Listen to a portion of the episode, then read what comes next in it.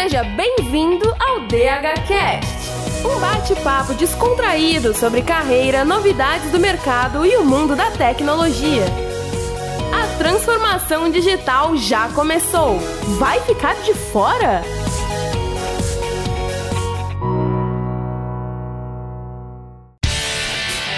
Sejam bem-vindos, Digital Housers! Aí, você tem certeza que você está com o seu computador em dia e hoje está com a sua rede em dia, está com seus dados em dia hoje? Porque o tema é propício hoje, extremamente propício para o dia que a gente está vivendo aqui, super pertinente. Meu nome é Bruno Cobb, eu sou professor aqui na Digital House e eu já vou dizer logo de cara que o tema que a gente está falando hoje é de cibersegurança. Para o dia que nós estamos gravando isso aqui, pessoal, e vocês devem estar ouvindo perto dele, vocês vão entender a pertinência desse podcast. Se tivesse combinado não tinha saído num dia melhor pra gente gravar esse podcast aqui. Muita gente lembra, né, daquela coisa de filmes de hacker, que só de é, falar, a gente, você pode acabar sendo vigiado pelas coisas. A gente tá aqui para desmistificar um pouco disso e para te preocupar um pouco mais também em outros sentidos e para explicar para vocês a importância dessa área hoje. Quem tá aqui do meu lado hoje de novo, seja bem-vindo de novo, tá aqui, Felipão!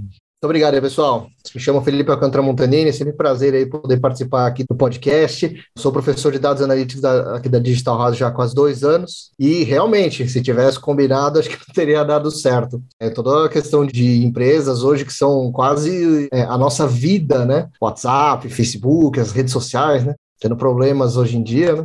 E muito providencial aqui esse tema especificamente, porque segurança deveria estar em tudo do que a gente faz, tudo. Mas a gente sabe de que grande parte das coisas que a gente faz, a gente acaba muitas vezes deixando ou relegando questões de segurança, né? Por N motivos. Mas é justamente a ausência disso que causa vários problemas do que a gente tem hoje em dia, né? De vazamento de informações, acessos indevidos, fraudes, né? E hoje nós vamos discutir bastante aqui com um time fera. É, acho muito legal chamar aqui o pessoal para poder se apresentar. Jefferson, com você, meu caro. Que responsabilidade vocês colocaram aqui na minha mão, hein, cara? Tá aqui com essa galera hoje não vai ser moleza, não. Obrigado pelo convite. É um prazer estar aqui com vocês hoje. A gente deu um pequeno spoiler aqui na antessala, né? E o tema esquentou, então acho que vai ser muito legal o bate-papo aí. Obrigado demais por ter me convidado. Meu nome é Jefferson Profeta, sou responsável pela operação da CrowdStrike no Brasil. Estou no mercado de segurança há aproximadamente 20 anos, na época que eu não tinha cabelo branco ainda. E que na época a gente usava SMS, olha só que coisa engraçada, né? E aí hoje a gente se deparou com um mundo onde para se comunicar precisava usar SMS, olha só, a gente voltou um pouquinho no tempo aí, né? Vamos ver como é que foi essa história, o que, que a gente sabe até agora sobre o caso, se tem a ver, não tem a ver com ataque, foi ataque cibernético ou não foi, vamos descobrir daqui a pouco. E além do Jefferson, a gente tem hoje aqui com a gente o Paulo, que é nosso convidado do cast também. Fala aí, Paulo, se apresenta para a galera. Legal, obrigado aí pelo convite, obrigado por estar aí com vocês. É, acho que eu vou aprender bastante, né? Isso é o mais importante de tudo. É isso, providencial, porque a gente acaba estudando uma vida inteira, né? Eu estou, acho que nesse meio, com 20 e poucos anos também. No meu caso, eu já não tinha cabelo, então não tenho problema de ter cabelo branco. E de toda essa história que está acontecendo hoje, para mim só me resta olhar para um prisma positivo, né? A gente tem que enxergar os problemas enquanto eles são possíveis de ser resolvidos e de uma maneira que não são tão impactantes como a gente estuda a vida toda. Nós somos aqueles profetas do, do apocalipse, a gente fica sempre vendo o pior. Aí quando chega dá até uma certa alegria, vou falar a verdade.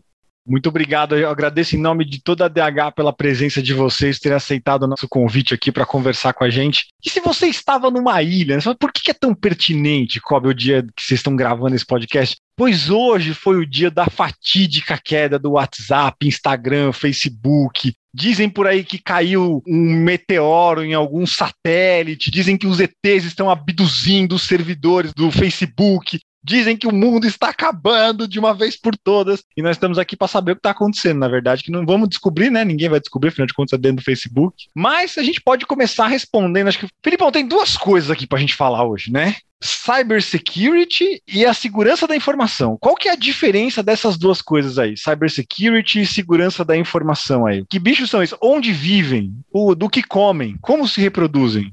Não, realmente, é muito legal a gente começar especificamente com esse, esse, tema, né? Porque às vezes as pessoas acabam falando desses dois temas sem necessariamente saber de que, mais do que estarem correlatos, né? Eles têm uma conceituação muito parecida. Segurança da informação é uma visão mais ampla, abrangendo questões lógicas, segurança lógica, segurança física, né? Então, segurança física ainda até o crachá que você entra dentro da empresa, né? Como você guarda sua senha, né? Tudo isso. E enquanto cybersecurity tem a mesma prerrogativa, né? Só que olhando para um contexto digital, para o contexto do que hoje a maioria das empresas, se não é digital, tem alguma coisa, acho que tem alguma coisa estranha. Então, a cybersecurity, olhando para esse contexto digital, é proteger esses ativos da empresa que hoje viabilizam a gigantesca maioria dos negócios que as empresas têm hoje. Então, se você não guarda bem esses ativos, não faz a devida cybersecurity, né, devido a cibersegurança, mais dia menos dia, alguém vai te atacar ou você vai ser vítima de algum crime digital. Então, precisa ficar de olho. É preocupante. Então, dá para dizer que há muitos anos, na verdade, as, as, empresas deveriam ter preocupações com segurança da informação, né? Porque a informação não nasceu com os computadores, né? Não, não mesmo. A informação nasceu muito antes deles, né?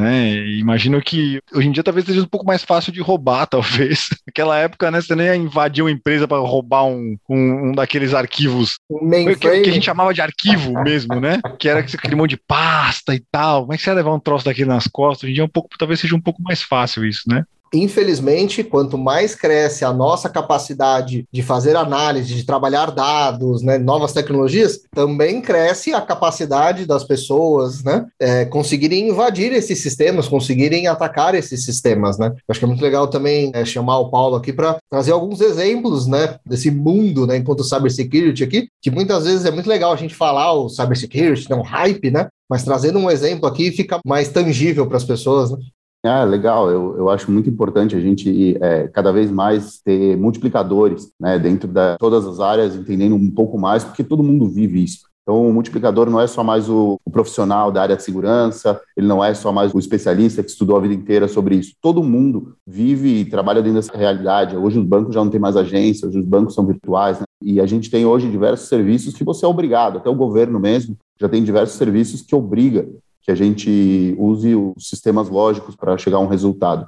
É como vocês falaram, na verdade essa frase, né, a, informação leva o poder, ela é dos gregos, isso já tem 2.300 anos, então não é nada novo do que a gente está falando aqui, a gente está mudando o meio apenas, né? Então, quando a gente fala de cybersecurity, a gente está falando do meio digital, mas a informação ela é a arma de tudo, então quando a gente está falando de quais foram as vitórias na Segunda Guerra Mundial, na Primeira Guerra Mundial, que não existia como hoje, né, a utilização de máquinas fazendo o trabalho que fazem hoje, não existia como tem hoje drones, etc. Você tinha ali a informação sendo diferencial. E não é diferente hoje. A única coisa é que cada vez a gente produz mais informação e essas informações estão cada vez mais disponíveis. Então, você quer saber hoje sobre uma pessoa, você não precisa seguir ela, você não precisa tirar foto escondido, você pode simplesmente entrar numa mídia social dela que ela colocou todas as informações sobre ela. Então, a segurança da informação é muito ampla, ela é muito é, pertencente à vida de todos nós. Então, a, a mudança de comportamento faz com que cada vez mais a gente tenha esse universo de buscar, buscar dados, buscar informações, buscar inteligência sobre o que a gente quiser. Né? Hoje você encontra disponível de uma forma não confidencial na internet quase 80%, 90% das informações. Então, quem acha que o governo tem grande privilégio ou grandes vantagens de ter informação confidencial, bobagem, é só você procurar ali, muitas vezes tem no Google ali, tem tudo disponível, mídias sociais, é só você fazer uma boa pesquisa. Então, o que as empresas e as pessoas e efetivamente todos nós temos que fazer é cada vez cuidar mais disso, né? Cada vez nos preocupar um pouco mais com a nossa segurança de informações de uma forma ampla. E uma coisa que eu queria tirar uma curiosidade aqui. Quando eu estou falando de cybersecurity ou de segurança da informação, se eu falo, sei lá, de criptografia, eu imagino que talvez eu esteja falando de segurança de informação ou de cybersecurity. Quando eu falo de autenticação em duas etapas, né, ou seja, quando você manda o token lá para o seu celular, que você vai tentar resgatar a sua senha, o computador vai te manda um número no teu SMS, para saber se a pessoa que está digitando ali é a mesma pessoa que está com aquele celular. Isso são iniciativas de cybersecurity, de segurança da informação, ou a gente está fora desse campo? Eu, de novo, eu, eu, acho que essas informações, cada vez mais, elas são uma repetição do que aconteceu no passado. Existia, na época do, dos romanos, né, de novo, há dois mil anos atrás, nós chamava bastão de Licurgo, que era um pequeno feixe de couro que ele tinha escrito diversas informações e quando ele fosse enrolado num bastão específico, dava para você ler o que de fato estava escrito. Né? A gente tem a, a ideia de esteganografia, que foi usado bastante por espiões ali na época entre a Primeira e Segunda Guerra Mundial, estamos falando aí no início do, do século passado.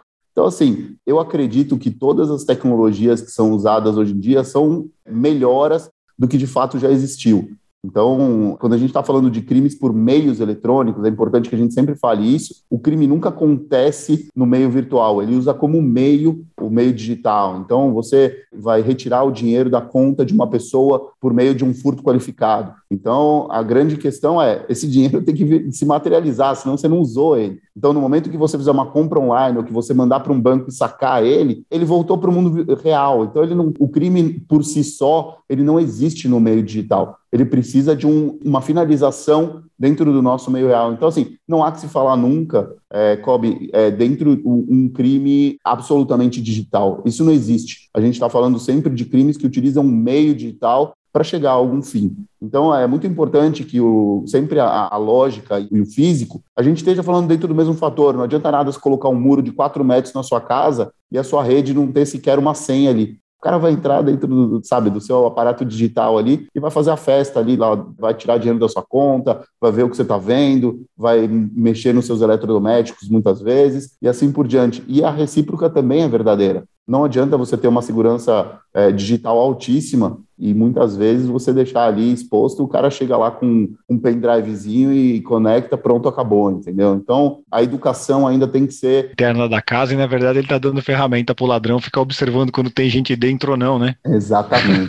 não é raro isso acontecer. Eu já trabalhei em casos de pessoas que davam informação de onde estavam, né? Faziam aquele check-in de onde chegavam e depois chegavam e falavam: Nossa, Paulo, eu estou sendo seguido, tem uma pessoa me seguindo os meus passos. Eu ia ver, era ele que estava dando informação, né? Nos casos, até uma menina estava sendo stalkeada tal. Então, tem que tomar muito cuidado. Às vezes a gente está dando informação de uma maneira muito simples, né? E, e a informação é cara. Então, para que dar informação? Né? Na, na, polícia americana eles falam isso: tudo que você disser vai ser usado contra você. De fato, é isso mesmo. É, só que a parte ruim é que nessa hora a gente não está bem falando com a polícia, né?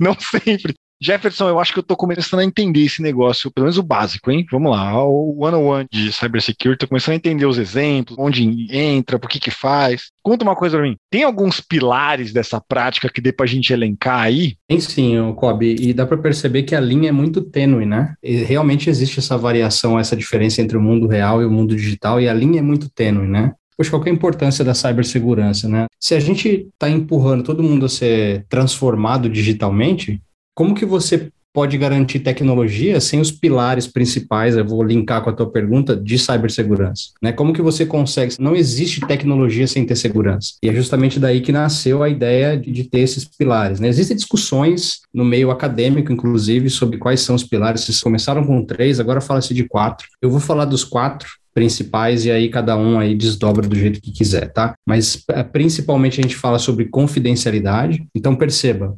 tecnologia é sustentada finalmente por segurança. A gente fala de confidencialidade, que basicamente é fazer a proteção dos dados, porque do que adianta você ter o dado se ele não está protegido? É, como você poderia montar negócios que têm informações privilegiadas, que têm informações competitivas, se você não tiver a proteção desses dados? Né? Então, é, é um pilar muito importante e a confidencialidade tenta definir que uh, você tem essa proteção de alguma maneira. A segunda coisa é a integridade, que é você garantir que um dado que saia do ponto A e chegue no ponto B esteja íntegro, que ele é, é o que ele era, né? que não houve modificação na estrutura, no tráfego do dado, etc., é, sem prévia autorização.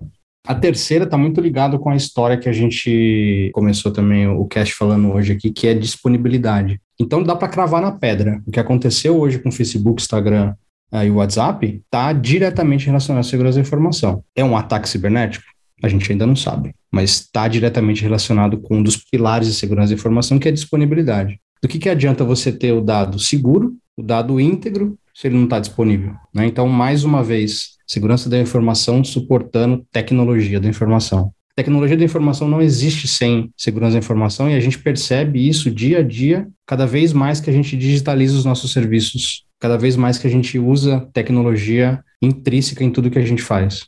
E aí, por fim, o tema de autenticidade, que é você garantir que quem acessa o dado é ele mesmo, é a pessoa que deveria ter acesso. Então, se você percebe, de novo, né, envelopando os quatro pontos principais aí sobre os pilares de segurança da informação, de alguma maneira, esses pilares estão suportando a tecnologia. Então, por isso que né, a gente usa essa máxima de se o negócio não pensa em segurança da informação, consequentemente vai ter problema com tecnologia, né? Porque o fundamento da tecnologia, e seja ele qual for, tá? É, o fundamento de, da segurança da informação é prover a confidencialidade dos dados, a integridade dos dados, a proteção dos dados, né, e a autenticidade é, para que a gente não tenha problemas de acesso. Então, tem totalmente uma correlação entre um e outro aí. É curioso você falar disso, que eu estou na área de, de design, voltei agora para a área de design, né? Atuei um pouco na parte de branding, na parte de estratégia de comunicação, de marketing, e agora estou voltando mais uma vez para a parte de design nos últimos anos. E eu me deparei, a gente, a gente gravou um cast aqui, onde gente, não era esse o tema, mas a gente falou um pouco sobre o tema de. Foi sobre LGPD. Não vou me lembrar ao certo agora qual que é o episódio nem a temporada. Mas eu me deparei nesse episódio com um conceito que é o privacy by design, né, que é meio que você pensar a solução, né, no caso a estrutura, o aplicativo, a interface, o que quer que você esteja desenvolvendo, né, o serviço, o produto, já com a privacidade na mente, né? E eu acho que tem tudo a ver com o que você está falando, né? Você tem que saber que segurança da informação tem que fazer parte do, do, desenvolvimento ou do aprimoramento de tudo que você vem trabalhando. E não precisa ser um projeto de cibersegurança para falar de cibersegurança, né? Perfeito, Kobe, é exatamente isso. Além de tudo, no mundo capitalista, essa estrutura funciona perfeitamente, porque é mais barato se você desenvolver as coisas com segurança, se você desenvolver as coisas com privacidade. É muito mais barato do que você arrumar o que está feito. Né? E historicamente, a gente tem milhares de exemplos, centenas de exemplos de empresas que não investem em segurança da informação, aí tem seus dados sequestrados, não conseguem ter acesso, tem problema de branding, tem que pagar resgate, tem que pagar extorsão e ainda tem que comprar a ferramenta que ele deveria ter comprado lá antes do problema acontecer. E aí perdeu o cliente, perdeu receita, e aí o desdobramento é, é, é um dominó aí. E ainda tem que mentir para os outros, falando que não aconteceu isso, né? Porque tem muita gente que não, que não admite ainda, mano. Não, e fala, e aí, ah, coisas, é, é, leis com regulamentações como a LGPD, é, a gente já viu outras regulamentações em outras geografias, como GDPR, e outros atos que acontecem nos Estados Unidos e outros países mais desenvolvidos no campo de cibersegurança, a obrigatoriedade das empresas anunciarem o que, que aconteceu e contarem o caso que aconteceu, porque a gente, como consumidor dessas tecnologias, muitas vezes pode estar envolvido no problema. Né? Eu tenho meu dado vazado, daqui a pouco eu vou começar a ter fraude com meu nome, com meu CPF. Pô, eu preciso me resguardar, eu preciso saber, eu preciso saber se, se eu vou acionar A ou B. Né? Então, além da gente passar por todos esses problemas, por todos esses percalços de segurança da informação, ainda a gente sentia falta de uma lei que obrigasse as empresas a falar: essa lei chegou, cada vez mais está melhorando o cenário, mas ainda tem um caminho longo, ainda o que a gente está colhendo hoje, né, existe o ditado que fala quem planta ventania colhe tempestade, a gente está colhendo um pouco de tempestade hoje ainda no universo de cibersegurança, porque a gente plantou muita ventania lá atrás. A galera da produção me ajudou e o episódio de LGPD é o oitavo episódio da segunda temporada. Muito bom o episódio. Se você está boiando em Lei Geral de Proteção de Dados, você não está no Brasil, né? Você não está no planeta, mas você pode se atualizar com aqui com o podcast da Digital House. Ainda mais a gente morando num país como o nosso, que se preocupa tanto com segurança da informação, que nossos dados quase nunca são vazados. Hashtag só que não. é então, pessoal, essa, essa discussão né, sobre cibersegurança né, e como que nós podemos fazer diferente, né? Ela é muito crítica pela própria continuidade dos nossos negócios ou empresas que nós participamos, mas também pela continuidade do nosso bem-estar, né? Então, é muito comum a gente correlacionar essa questão de cybersecurity, né, com as ameaças que estão envolvidas aqui, né? E comumente a gente tem o crime virtual, especificamente, onde os indivíduos ou um grupo de indivíduos, né, ataca uma determinada situação aqui para obter, na maioria das vezes, o ganho financeiro em si, que é o ponto que o Paulo falou aqui, de que transborda isso para uma questão física, né? A gente tem o ataque cibernético, né, que é, muitas vezes está ligado à coleta de uma determinada informação, muitas vezes sendo uma informação estratégica, né, onde há uma falha de uma determinada segurança, onde a pessoa ou o grupo invade aquela situação e rouba dados, né, e o terrorismo cibernético em si, que muita gente, né, hora que associa esses dois conceitos, né, fala assim, mas caramba, terrorismo? É, terrorismo cibernético, né, que visa, né, instaurar medo, instaurar pânico, a partir da questão sistêmica, né, então, imagina de repente alguém, terrorismo cibernético, né? Colocar como refém o WhatsApp. Imagina se não vai causar terrorismo, não vai causar pânico, não vai causar medo para as pessoas do mundo, né? Então, é muito importante a gente sempre associar essa questão, não só pelo benefício do negócio, mas também pelo nosso bem-estar enquanto pessoas que consumimos esses serviços no nosso dia a dia, né? Então dá para falar de terrorismo digital, é isso mesmo, Paulo? Terrorismo, dá para falar desse, desse tipo de coisa? Cyberterrorismo, exatamente. É, tem diversos nomes, mas o bichinho é o mesmo, né? Então, cyberterrorismo é algo que é uma realidade, ele pode trabalhar dentro de diversas formas, dentro do que a gente convive. Então, não é só na disrupção de serviços essenciais ou estratégicos, como a gente está vivendo hoje, né? Engraçado que caiu, quer dizer, engraçado não é, né? Mas é, caiu hoje os, os serviços, né? Os servidores ficaram off do WhatsApp e aí o Telegram não conseguiu aguentar o, o, tráfego, né? E acabou caindo também. E por sua vez, as ligações por telefonia comum também já estavam subdimensionadas, porque o custo não vale a pena, já que todo mundo usa o WhatsApp para ligar, também caíram. E aí a gente começa a ter um efeito dominó. Né? Então, esse efeito dominó é algo muito interessante. É muito interessante como, de fato, alguns pontos, você não precisa fazer muita coisa para ter um estrago gigantesco. Então, essa é a grande vantagem, infelizmente, do cyberterrorismo. É, custo muito baixo, pouca operacionalização e um eventual desnecessidade de um aparato muito complicado. Então, um cara numa caverna ali no Afeganistão, ele derruba um servidor de um banco central ou derruba todo o sistema de logística e mobilidade urbana. Imagina São Paulo parando hoje e sem WhatsApp. Imagina a somatória de você parar São Paulo e não ter telecomunicação. Imagina a gente parar São Paulo e a gente não ter os serviços de emergência, como o SAMU, como bombeiro, como polícia. Imagina a gente perder, além de tudo isso, serviços financeiros, a gente não conseguir visualizar ou não conseguir, de fato, exercer algum tipo de crédito. Né? Agora, principalmente, todo mundo está trabalhando com Pix. Imagina que o Pix fique fora durante um tempo e a gente tem esse problema de comunicação. O quantos negócios não estão sendo atacados e abalados diretamente com essa questão. Mas, Kobe, você sabe, o, o cyberterrorismo, né, o terrorismo por si só, ele também tem uma coisa bem interessante. Ele não se importa com o fim, ele não tem um fim patrimonial, ele tem um fim ideológico. Isso é muito importante. Então, ele não é só aquilo que a gente vê nos filmes de Hollywood e alguns pontos interessantes também, porque a gente não está falando só de, de, quebra de serviço. Então, por exemplo, você tem no Irã, você tem aí um, como caíram as centrífugas que enriqueciam urânio no Irã.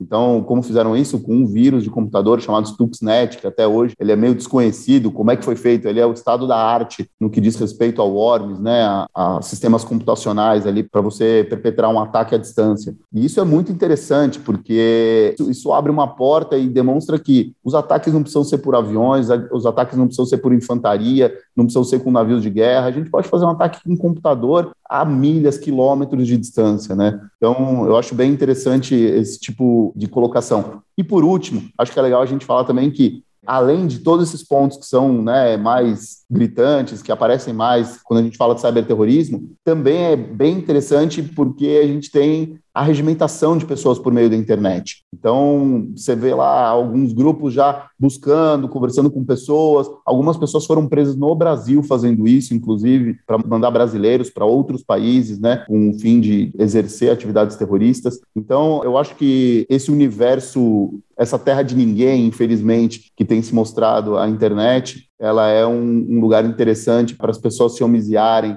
e se esconderem da lei, se esconderem da ordem, se esconderem da busca, né, do que é o certo. Então, esses são os pontos interessantes, eu acho. Complementando que o que o Paulo falou, de novo, né, a gente traz o tema, a linha é muito tênue, né, entre o mundo real e o mundo digital, né? A gente fala sobre cyberterrorismo, a gente fala sobre cyberguerra, é, cyberbullying é uma realidade e a gente tem que educar muito as crianças sobre o tema, né? Porque hoje se amplia muito, né? A capacidade de alguém fazer bullying com uma criança é muito grande. Esse é um tema muito sério que precisa de grandes ideias, precisa com que as pessoas discutam o tema em casa com as crianças, a gente precisa né, mudar esse panorama rápido. É, o Paulo comentou sobre o Stuxnet e by design, olha só que engraçado, né? By design, o pessoal de segurança que protegia e aquela planta de enriquecimento de urânio falou: bom, eu sei como é que eu faço para não ter ataque hacker, eu vou desconectar os computadores. E aí o ataque foi feito via um pendrive.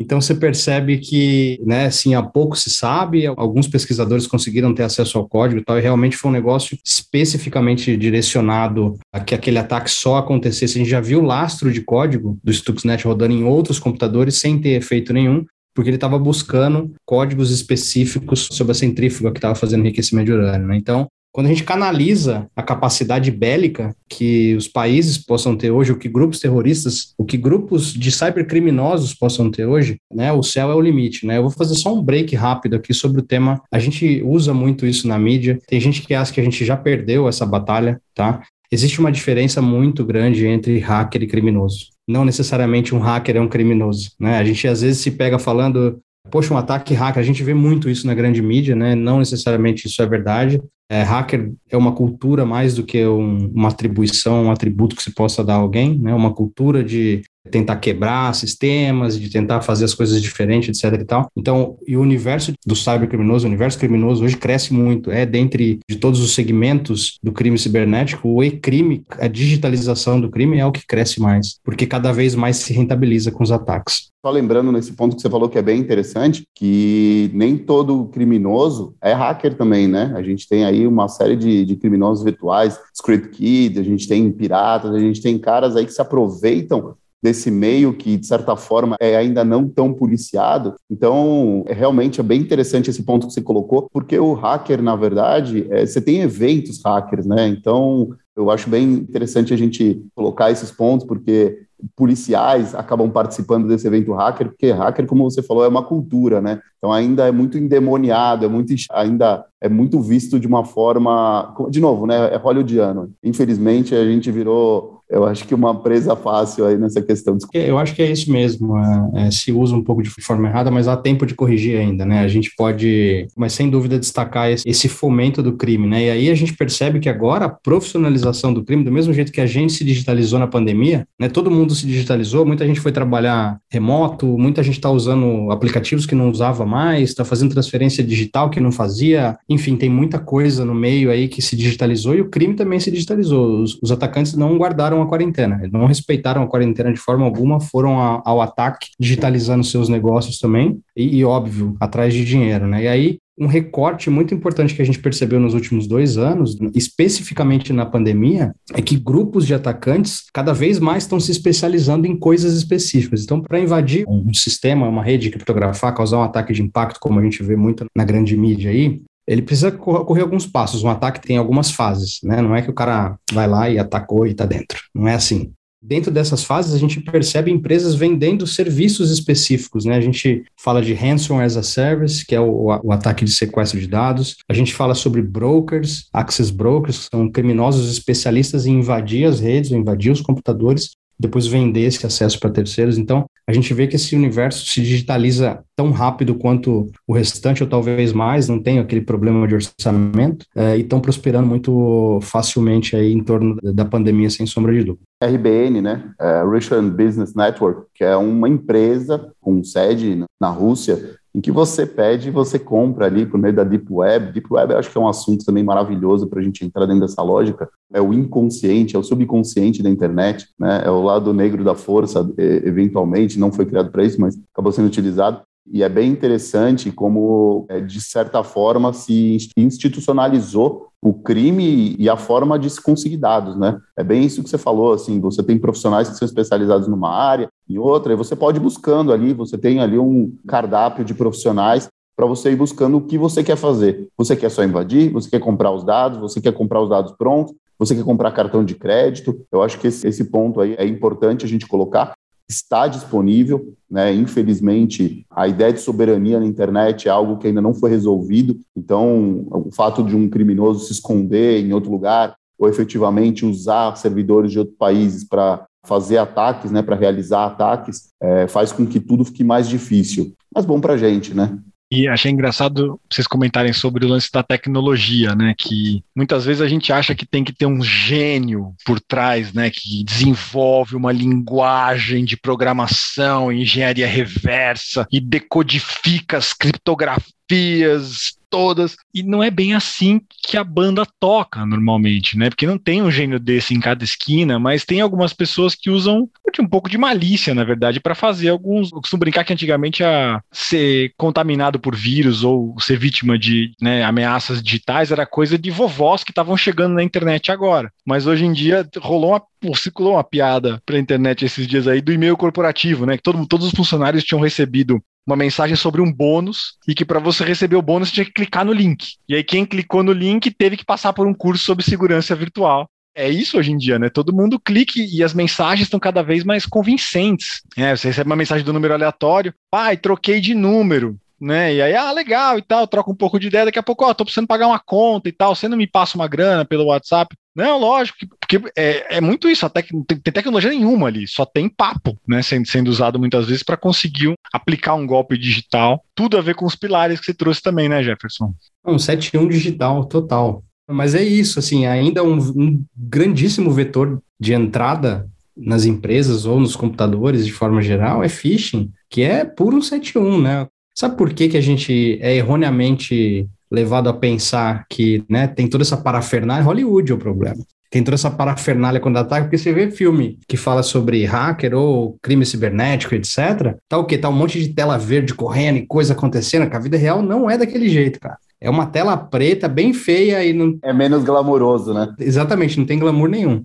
Né? É você escrevendo código, dando, né, fazendo debug de código três horas da manhã, cara. Não tem, né? Não tem nada de, de, de engenhoso daquele jeito. Mas... Não tem desviar de bala. Não, não tem Não a, tem, a, a. Carrie Ann Moss de, de, de. Não tem, não tem o. Não, na o- moto, o na Keanu Ducati, Reeves não- na moto, não, tem nada É, disso. Cara, não é bem Não assim, tem. cara. Cara, Não é eu aqui assim. pensando em virar hacker e achando que isso tudo ia ser, ia ser o meu futuro. É, e aí você toma um knock-knock na porta e aí de repente. Não, não é desse jeito. Tá o Lawrence Fishburne lá com as pílulas pra mim, assim, não. Nem tem ele isso. tá mais, hein? Nem ele tá mais. Agora o quarto saiu sem ele. Ah, mas é o bom ator também o que escolheram pra fazer o próximo. Mas não vamos entrar. Aliás, é um- um- fica como sugestão de tema para um cast nosso aqui, Deep Web, né? Um de- tema polêmico que eu acho que vai ser Total, legal da gente hein? fazer um Tem, sobre tem Deep Web. assunto para muito tempo, hein? Falar de Deep Web. Só para finalizar, Kobe, o tema do phishing, e, e aí assim, é uma grande porteira de entrada, não vou nem falar uma porta, é uma porteira de entrada mesmo, é, é ludibriar as pessoas, porque é o jeito mais fácil de você ganhar credencial, de você ganhar acesso às coisas. É, O cara, no início da fraude do celular, o cara precisava dar um jeito de clonar o telefone.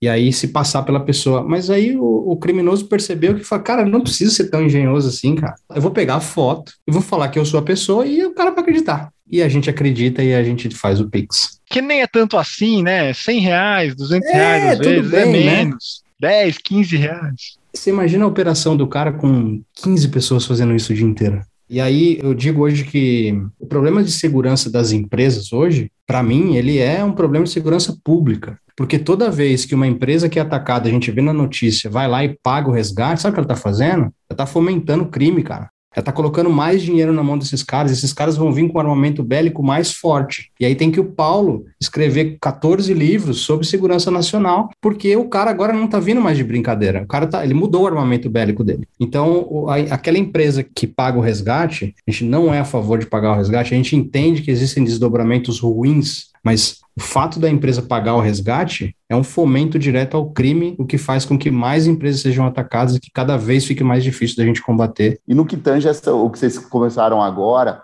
em relação a, a ser um- um- uma questão de segurança pública, Jefferson, absolutamente isso, concordo 100%. Né? Enquanto não se tiver uma força entre o Estado e as empresas para a gente chegar num resultado, não funciona. Né? Eu morei em Israel por muitos anos e lá se criou a unidade do Exército, que hoje é a maior unidade do Exército de Israel, que é a 8200, né? 8200, sei lá como queiram chamar. E aí acabou que, a partir daí, esses caras que saem do Exército depois de cinco ou seis anos trabalhando na parte de cyberterrorismo para o Estado, eles são pegos a preço de ouro por empresas, porque eles sabem que eles estão sendo criados e a realidade é exatamente essa. Eu não sei, mas você falou um pouco disso, Jefferson. Eu queria ver se, se a gente explicava um pouco mais até para o pessoal sobre o negócio da época que a gente está vivendo, né? Você falou que aumentou bastante na pandemia a atividade do, do ramo de cibersegurança e de ataques também, né? Como é que é isso do nosso tempo hoje, Felipe? A hora que nós fomos, assim, abruptamente forçados, né, a ir para um contexto de home office, muitas empresas não estavam preparadas para isso. Então, tinha muita empresa que não estava nem pensando em entrar num modelo de home office. Só que agora, se você não entrar no home office, se você, empresa, não tiver uma prática de home office, né, a sua empresa faliu para todos os efeitos. Só que o Paulo e o Jefferson sabem né, que qualquer coisa, num contexto de segurança, que você faz rápido, há uma grande chance, grande chance de ser feito errado. Tem que fazer com calma, com planejamento, né, com formas bem, bem orquestradas aqui. Só que a empresa que não tinha nem modelo de home office agora tem que fazer, saiu às pressas, contratando empresa, instalando novas tecnologias, novos serviços, novos modelos de trabalho, novos processos que muitas vezes nunca foram testados, nunca foram nem passados por uma prova de fogo, né, vamos dizer assim. E isso fez com que é, abríssemos várias margens novas para é, vazamento de informações, roubo de dados, fraudes. Né? Agora, a transferência do problema de segurança acabou saindo de um âmbito que a empresa tinha muito controle para um âmbito que a empresa não tem muito controle porque você está fora da sua, você está fora do local, você está lá na sua casa. Então, é, dentro da pandemia, né, nesses dois anos que a gente está vivendo aqui de pandemia, houve um aumento mesmo da quantidade de vazamentos, fraudes, né, ocasionadas por esses tipos de situações. Exatamente por isso que a gente falou de numa correria para conseguir que a empresa se, se, mantivesse dentro do normal, né, da, das pessoas trabalhando, eu também abri um monte de possibilidade de vazamento no meio do caminho. Mas por quê? Porque não teve planejamento, não teve olhando para um futuro da sociedade, que já estava sinalizando, a sociedade já estava sinalizando home office já. Já fazia algum tempo já. Só que as empresas não acreditavam muito nisso. Né? As empresas mais tradicionais não acreditavam muito nisso. E a hora que veio isso goela abaixo, um monte de sistema com perna solta, porta que, que não está funcionando, é acesso que ninguém tem. é. é, a, pressa é inimiga da perfeição, né? Nossos avós já diziam pra gente aí. Mas é interessante isso, né? Porque sempre acaba que a gente primeiro espera a tranca ser, ser arrebentada para depois a gente colocar o cadeado, né? Então, isso aconteceu em 2001, nos ataques da, das Torres Gêmeas, em que muita empresa deixou de existir, que tava, ela tinha na, na Torre Norte, ela tinha operação, e na Torre Sul, ela tinha o backup. E aí, quando as duas caíram, a empresa deixou, não, não existia mais dado. Né? Daí veio a ideia de, de levar tudo para cloud, veio a ideia de continuidade de negócios, assim por diante, e agora não é diferente. Então, tendo agora a pandemia e, e as empresas sendo obrigadas a ter um, um plano de contingência mais rápido para esse tipo de situação, faz com que eh, cada vez a gente vai ter que trabalhar uma realidade nova. Agora foi pandemia, daqui a pouco vai ser um, um cyberterrorismo monstro aí que vai derrubar estruturas de Estado e, e a gente vai ter que aprender a conviver com isso. A vida segue, não tem jeito. Oh, a gente não criou muita empatia pelo pessoal da área de saúde por conta da pandemia. É. Eu recomendo que as empresas, que as pessoas criem empatia pelos profissionais de segurança da informação, porque esse cara pode salvar a tua vida também, bicho. E é o seguinte: esse momento é um momento importante, do momento tradicional do nosso cast aqui agora. Estamos caminhando ah, para o final desse cast incrível sobre cibersegurança. E a tradição desse podcast aqui é o momento dicas. Você está desesperado, você não sabe por onde começar a fazer a sua jornada, se interessou pelo tema, né? Porque inevitavelmente você se interessou por esse tema que a gente está falando aqui. Eu vou deixar a minha dica primeiro aqui, senão eu tô com medo de ficar para trás aqui. Tanta dica boa que eu vou, vou ficar para trás. Mas o, no dia LGPD a gente indicou o Dilema das Redes, que é um documentário do Netflix, né? Sobre é, segurança dentro das redes sociais, como nossas informações são, são trocadas. E tem um outro bem legal que fala sobre cibersegurança, que é o privacidade hackeada, né? E também Netflix é fácil de assistir, é gostoso de ver. É, não veja logo na sequência, você pode acabar tendo uma síncope de ansiedade depois de ouvir esse podcast e assistir o documentário na sequência. Mas fica uma dica aí. Fê, você tem alguma dica legal para passar pro pessoal? Tem, uma, uma dica bem legal e é bem curtinha, né? Mas ela vai direto num ponto aqui de que um, um, dos grandes mal entendidos né, sobre segurança é que muita gente acha que mais tecnologia. Não, se eu tiver mais tecnologia, eu vou ter uma melhor segurança. E muitas vezes você tem, assim, se posso dizer, um aumento né, da sua capacidade de fazer segurança, fazer cybersecurity, né, por uma questão cultural, né, voltado para a cultura que a empresa tem, voltado para a forma como ela aborda esse problema, né? E um TED muito legal sobre isso, né, é da Nadia Barton, que fala sobre Better Cybersecurity, né, que ela fala que isso começa com honestidade e responsabilidade. Então, acho que vai no, no coração do problema. Assim, é um TED de, sei lá, 10 minutos. Super fácil de achar, hein? é só entrar na, na, na plataforma do TED e Cybersecurity. Excelente. Você tá vendo? Compliance também é Cybersecurity. Tá achando o quê, rapaz? É. E o Jefferson, ele é uma dica incorporada, né, Jefferson? Traga suas dicas para nós aqui, por favor. Eu queria começar falando o seguinte: ó, quem é um livro não é novo, mas é um negócio super legal. É um livro super bacana para quem quer entrar na área, quem quer começar a saber um pouco mais da área aí. É Guerra Cibernética do Richard Clark. É um livro super legal. Recomendo a todo mundo olhar esse livro, vai ser, sem sombra de dúvidas, vai agregar muito na tua vida. Ah, e aí tem mais duas rápidas. A gente tem um programa aqui no Brasil, um podcast chamado On Protect Brasil, que também leva um pouco essa discussão corporativa para uma linguagem um pouco mais leve, mais executiva, mais corporativa, não necessariamente só de quem é da área de segurança, que é mais fácil de entender, tá na, nas principais, no Anchor e no Spotify. E a gente tem um cara no YouTube, o Cybertalk. O Cybertalk ele acontece cada 15 dias, cada duas semanas. A ideia do Cybertalk é disseminar a cultura de segurança, disseminar como que uma pessoa vira um profissional de segurança. A gente né, conseguiu ter o privilégio de conversar com muita gente legal durante ao longo desse último ano. São executivos hoje de, de, de segurança cibernética e aí tem muita gente que está estagiário, está tá começando, quer entrar na área de segurança e vê um cara desse e fala: esse cara está muito longe de mim, né? E o Cybertalk serve para isso, para a gente aterrizar o cara, ele contar tudo que ele fez de errado, porque tudo que ele fez de bonito é fácil, né? Tudo que ele fez de errado, o que, que ele não conseguiu estudar, o que, que ele não conseguiu fazer. E aí dá um pouco essa dica para essa galera que está entrando agora sobre carreira, sobre vida, sobre o que é trabalhar em segurança da informação. Como eu falei, a gente criou muita empatia pelos profissionais de saúde, a gente, na verdade, sempre deveria ter tido empatia por esse pessoal. E a mesma coisa coisa a gente está vendo agora no mercado de cyber, né? Muita gente estafada por estar tá trabalhando muito. Assim como o Covid foi horrível para quem trabalha na área de saúde, ninguém ficou feliz que os hospitais estavam cheios. Não é assim. No mundo de defesa cibernética, ninguém ficou feliz que todas as empresas estão sendo atacadas. É lógico que teve gente que, né, enquanto tem gente chorando, tem gente vendendo lenço, mas ninguém ficou feliz. Então, tem um tema importante aí a ser destacado, a ser conversado, e, e a ideia do, do, podcast é um pouco disseminar essa cultura e fazer com que todo mundo entenda mais de cibersegurança e que facilite mais a vida de todo mundo. E vamos fechar com as dicas do Paulão aí. Manda aí, Paulão, o que você tem para a galera se aprofundar no tema?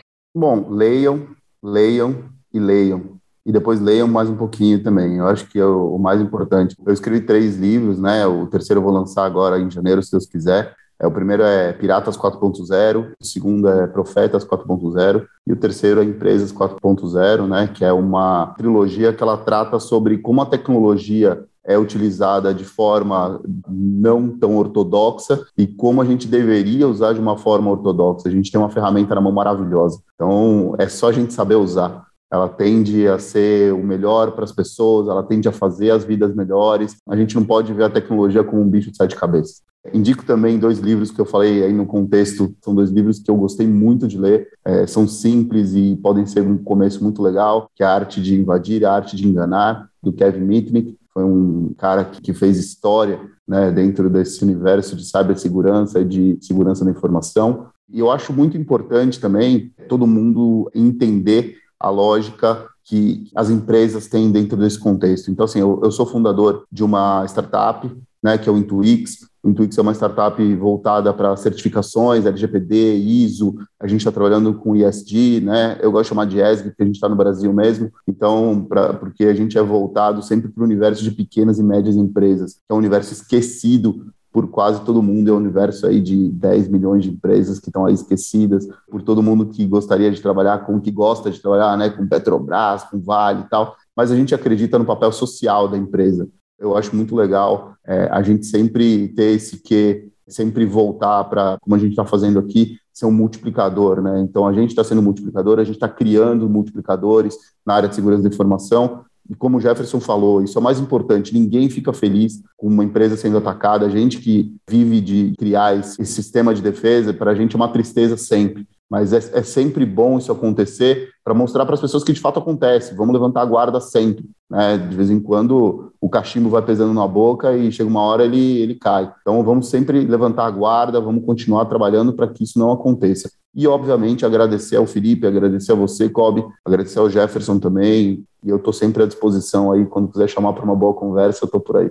Muito bom, pessoal. É, a gente falou muito aqui sobre o limite, né, entre o físico e o digital ou lógico, como vocês chamaram aqui, adorei a, a referência para o lógico também. Uma coisa que eu falo muito no cast aqui é isso, que o, digital a gente, na comunicação e no, no, design, eu enxergo ele muito como uma camada, na verdade ele é um layer da realidade, né? Enxergo que tudo que acontece aqui também acontece no digital. E para cibersegurança não é diferente, né? Se você tem uma boa segurança, se você pensa de forma segura no, no presencial, isso vai se refletir no, no universo digital né, né? Você não está em outro espaço, você está em uma outra camada dele, na verdade. Muito boas as dicas, esse podcast aqui ficou muito legal. Quero agradecer também, em nome da Digital House, pela presença de vocês, por terem aceitado o podcast. Felipe ter duplado mais uma vez comigo aqui, foi magnífico. Eu aprendi demais com vocês aqui. Se o podcast cair amanhã, vocês já sabem qual foi o problema que aconteceu. A gente já foi vítima de alguém aqui que já não gostou do que a gente está falando aqui. já sabem do que está acontecendo. Mas se ele não cair, vocês, por favor, mandem e-mails pra gente, contando o que vocês acharam da conversa, sugerindo temas. Já ficar muito feliz em receber o feedback de vocês. Se você é ouvinte do DHCast e você quer fazer um curso aqui com a gente para ajudar as pessoas a melhorar nessa parte digital, seja no marketing, seja no X, seja na parte de dados, seja na parte de programação, ouvinte do DHCast tem desconto no curso da Digital House. Só você contar pro pessoal do comercial lá, falar, oh, o Kobe falou no podcast lá que tem desconto para quem é, é ouvinte do DHCast aqui. Você vai receber uma oferta bem bacana do, do podcast. E fiquem ligados nessa terceira temporada do nosso podcast aí, que ela tá incrível, os papos estão muito legais. Segue a gente nas redes sociais, manda o podcast pro pessoal do trabalho, fala, pessoal, vocês têm que ouvir isso aqui, que é muito importante e tal. E vou mandar um tchau pra galera aí. Fê, quer começar puxando tchau? Pessoal, muito obrigado aí pelo tempo de vocês, prazerzaço, né? Sempre aprendendo muito com todos os casts que a gente faz aqui. Paulo, cara, muito obrigado pelo seu tempo, Jefferson também, muito obrigado, muito obrigado a todos os ouvintes pelo tempo aí de vocês. É, sei que não é fácil encaixar a agenda aqui, para o pessoal que cuidou aqui para fazer a mágica acontecer aqui, fez de uma maneira sublime, tá? Parabéns aí, ficou muito legal, curti bastante. E você, Paulo, o que, que você deixa pro seu tchau aí? Não, primeiro eu quero agradecer muito o DHCast, cara. Acho que foi, foi uma conversa muito legal. Foi um papo de amigos, né? Que eu percebi ali. Foi enriquecedor para todo mundo. É, espero que quem esteja ouvindo também é, tenha essa mesma opinião. Para a gente foi muito gostoso fazer. E eu já pego a minha facilidade já de ter feito faculdade de Direito, já falo por todo mundo. Bom, agradeço a todos e, de novo, eu acho que a educação e a multiplicação dessa informação é algo que eu acho que é um dever de todos nós, né? Então, como a gente sabe o, o que fazer, a gente sempre tem que passar para o maior número de pessoas. E eu acho que esse é o contexto do que a gente está conversando aqui. Espero que se der um resultado positivo, já valeu a pena. É isso aí, o lema da DH, transformando vidas através da educação. E você, Jeff, qual o seu tchau? Isso aí, agradecer a todo mundo, quem chegou até aqui, caramba, hein? Foi mole não, hein? Obrigado Rapaz. por ter participado, né? Hã? Cara, Obrigado por ter participado com a gente. Você chegou em pânico. Quem aí se segura na cadeira que tá acabando, mas espera mais um pouquinho aí. Agradecer demais pelo convite, pela participação de todo mundo. É um prazer dividir a, a, mesa aqui com, com gente de tão alto calibre. Agradeço demais. Segurança da informação precisa de grandes ideias, precisa de gente discutindo. É assim que a gente empurra as coisas para frente. É assim que a gente vai mudar o panorama que a gente tem hoje. Então, parabéns pela iniciativa de vocês de terem feito né, esse recorte do cast aqui especial de cibersegurança. E para quem está ouvindo aí também, acho que demos o armamento para vocês aí poderem né, movimentar um pouquinho aí a, a, percepção e a musculatura de cibersegurança. E com isso a gente vai tornar o nosso mundo, né, sem sombra de dúvidas, um pouco melhor do que a gente encontrou ele. Muito bom, ouvintes. E fiquem ligados aí, não esqueçam, sigam a gente nas redes sociais. Obrigado e até o próximo episódio, galera.